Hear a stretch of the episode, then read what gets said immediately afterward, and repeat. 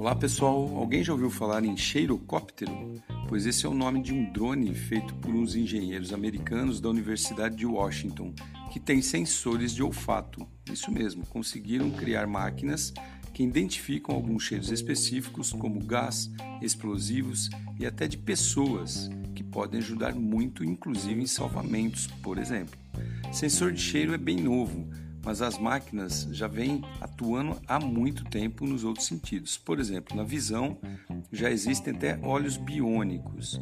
Também um outro sensor artificial relativamente antigo né, são os microfones e alto-falantes, portanto sensores auditivos. Mais recentemente surgiram sensores de tato.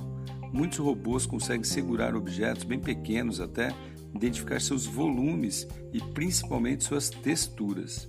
Recentemente, o paladar, onde substâncias já são identificadas por máquinas e utilizadas inclusive em tecnologias para o mercado gourmet, e só faltava o olfato para concluir os cinco sentidos. A pergunta que fica é: o que acontecerá agora que as máquinas estão quase se igualando aos humanos nesse quesito? Bom para refletir, né? Sou Cássio Bettini compartilhando temas sobre tecnologia, inovação e comportamento. Até a próxima.